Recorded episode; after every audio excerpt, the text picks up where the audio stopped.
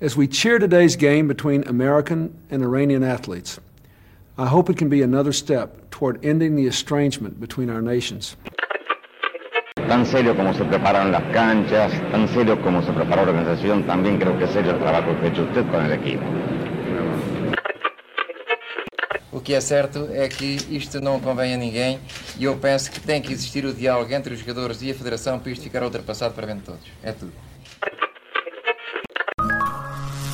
De um lado, a Alemanha, a competir enquanto República Federal. Do outro, a Hungria.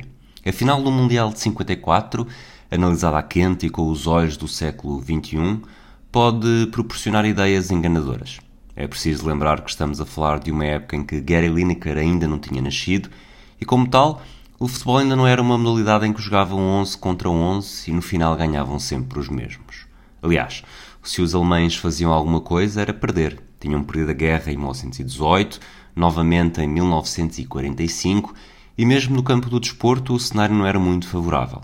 Ausentes dos mundiais de 30 e de 50, com uma derrota nas meias finais em 34 e eliminação na primeira ronda em 38, e sem medalhas de ouro no regresso aos grandes palcos desportivos nos Jogos Olímpicos de Helsínquia em 1952.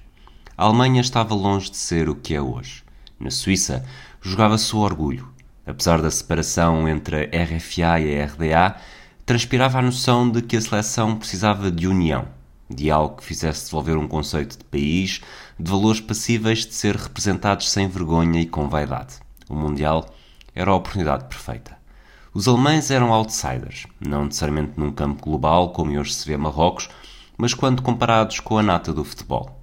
É aqui que entra a magia húngara. A equipa maravilha, orientada pelo ministro dos Esportes Gustavo Sebas, não olhava a rodeios no momento de atropelar qualquer adversário que lhe aparecesse à frente. A Hungria estava imbatível há cinco anos e pelo meio tinha envergonhado a Inglaterra, o então campeão moral do futebol, duas vezes. Uma em Wembley por 6-3 em 1953 e outra em Budapeste por 7-1 nas vésperas da fase final. A Hungria era o que a Alemanha é hoje, uma superpotência do futebol, intimidante no relevado e deslumbrante no estilo de jogo com Puskas, Coxis e Dekuti e Sibor em plano de destaque.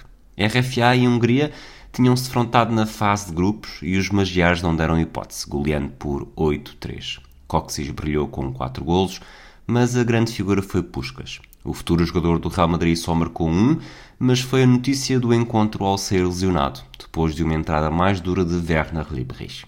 O jogo não foi grande indicador. Sim, a Hungria goleou, mas o selecionador alemão Sepp Herberger, que já tinha orientado a Alemanha nazi em 38, decidiu inovar e jogar com vários elementos fora das suas posições naturais, com o objetivo de poupar esforços, tendo em conta um futuro jogo decisivo com a Turquia. A atitude arrojada surtiu efeito. Os dois avançaram para as rondas eliminar e galgaram fases até atingir a final de Berna. De um lado, os alemães bateram a Jugoslávia e a Áustria, do outro, os húngaros deixaram pelo caminho o Brasil e o campeão do mundo em título, o Uruguai. A desforra, no maior palco possível, com mais de 60 mil adeptos no Levantdorf Stadium, em Berna, estava marcada para 4 de julho. O jogo marcou o regresso à competição de Puscas e os primeiros minutos pareceram garantir que estávamos a encaminhar-nos para mais do mesmo. Puscas inaugurou o marcador aos 6 minutos, Sibor dilatou a vantagem 2 minutos depois e os húngaros começaram a esfregar as mãos de contentamento. Os alemães reagiram e tornaram o final ainda mais espetacular, marcando por Morlock aos 10 e Rahn aos 18. Subitamente, com 4 golos numa final em menos de 20 minutos, alemães e húngaros aperceberam-se de que a história poderia ser muito diferente. E não havia vencedores antecipados. Puskas mostrou não estar na plenitude das suas capacidades e a Hungria ressentiu-se disso, tal como da forte chuva que se fez sentir. Os alemães, dotados de chuteiras mais modernas, fornecidas pela Adidas, conseguiram ganhar uma vantagem natural e apareceram mais peixe na água. Quando Rahn bisou a seis minutos do fim, os contornos do milagre de Berna ficaram finalmente visíveis a todos. Sim, a equipa maravilha da Hungria era vulnerável e estava prestes a sair derrotada no momento mais importante da sua história. Mas este dia foi igualmente significativo para o futebol germânico. A República Federal da Alemanha tinha acabado de conseguir o que seleções históricas do futebol mundial como Brasil, Argentina ou Inglaterra ainda não tinham feito. Estavam num patamar muito especial com apenas Uruguai e Itália, duas seleções que já tinham bisado, mas que tinham conseguido o primeiro Mundial do currículo a competir em casa. Os germânicos fizeram-no em terreno neutro e contra todas as expectativas. O povo precisava de uma vitória e o triunfo teve tanto de simbólico como de revolucionário. Afinal, dez anos antes o país ainda estava sob a liderança de Hitler e no Mundial anterior nem sequer teve a possibilidade de lutar pelo troféu porque estava banido de todas as competições desportivas. O milagre de Berna transformou uma outsider numa crónica candidata. O futebol germânico evoluiu e hoje, em pleno século XXI, só o Brasil tem mais títulos mundiais. E nenhum país venceu mais vezes o Campeonato da Europa. A Alemanha é mesmo o único a vencer o Mundial com quatro gerações completamente distintas depois das raízes de 54, venceu em 74, a jogar em casa, em 90 e em 2014.